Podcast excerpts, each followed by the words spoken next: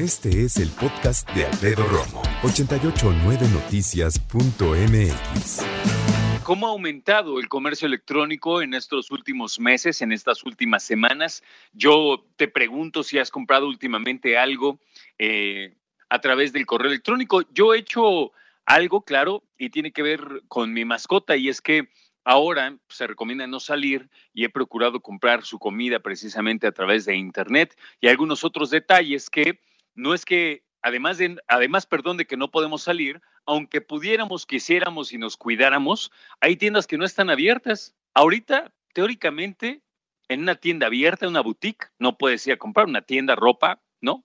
Están cerrados los centros comerciales, las tiendas en su mayoría. Acuérdate que están autorizadas solamente las farmacias, los bancos, establecimientos de comida, porque estamos en semáforo rojo, al menos en el Valle de México. Pero, pues, lamentablemente, también está el otro lado, ¿no? La cantidad de personas que ahora están aprovechando y están cometiendo delitos cibernéticos.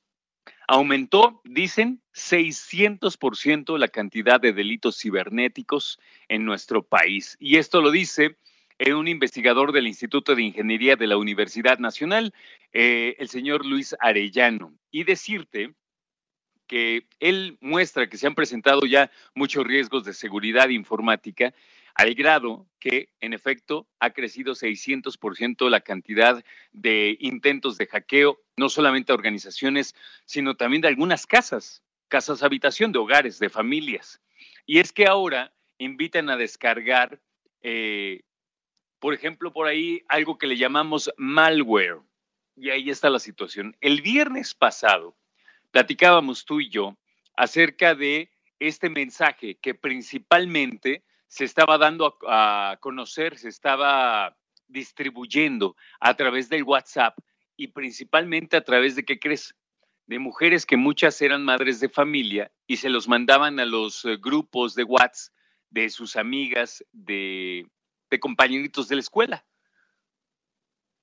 Y entonces, ¿qué pretendían? Pues decían que había una tarjeta del gobierno federal para gastarlo en víveres. 25 mil pesos ofrecían, imagínate el dineral, ¿no? Y entonces decían, no, bueno, que es una tarjeta con 25 mil pesos, métete a esta página y llena el formulario. Pero no solo llenaba el formulario y se quedaban sus datos, sino que al darle clic a esa liga, también quedaba vulnerado el teléfono. Estaba ya invadido o podía ser invadido de personas que estaban buscando datos personales. Y entonces, la bronca, imagínate. Somos tan ingenuos en muchas cosas y estamos tan necesitados, por otro lado, de dinero y de apoyo que todos nos creemos. Y yo siempre le he dicho, no podemos ser ingenuos en Internet. ¿Quién de buenas a primeras te va a regalar 25 mil pesos? Ahora sí que ni el gobierno. El gobierno no está dando un apoyo tan jugoso da algunos más pequeños y para personas en específico, precisamente y especialmente a grupos vulnerables como mujeres eh, que, no tienen esposo, que son amas de casa y que son cabezas de familia, así como a adultos mayores. Nadie te va a regalar 25 mil pesos, olvídate.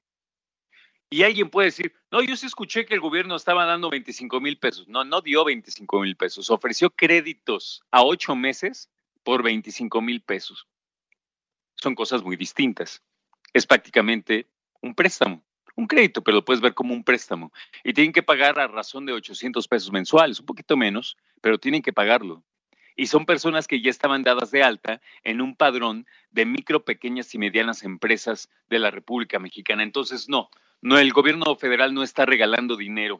Lo mismo había pasado con este otro mensaje que ya llevaba más de un mes, yo creo que lo empezaron a distribuir, en donde decía que la Cruz Roja y la Organización Mundial de la Salud estaban regalando dinero también. Olvídate, es imposible.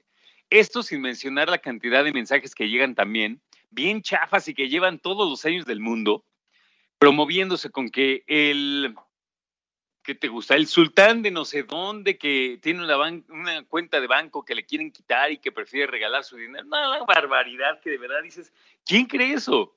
Pero te reitero, entre que somos ingenuos, pero más importante, somos necesitados de dinero, estamos necesitados de lana, Muchas personas están así de, de donde venga la lana yo la agarro. Aguas.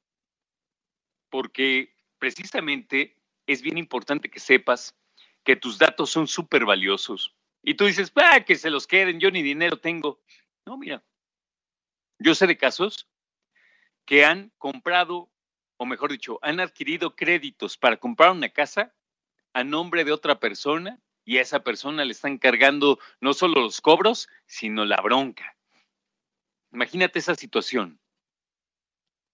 Ten mucho cuidado en dónde compras en línea, asegúrate que la página sea la original, tecléala tú mismo y asegúrate que al lado izquierdo tenga un candadito www.pastelitosromo.com, ahí al lado, antes de www, ahí tiene que venir el, candidato, el candadito de seguridad y eso te garantiza que por lo menos le echan ganas a cuidar tus datos personales, ¿ok?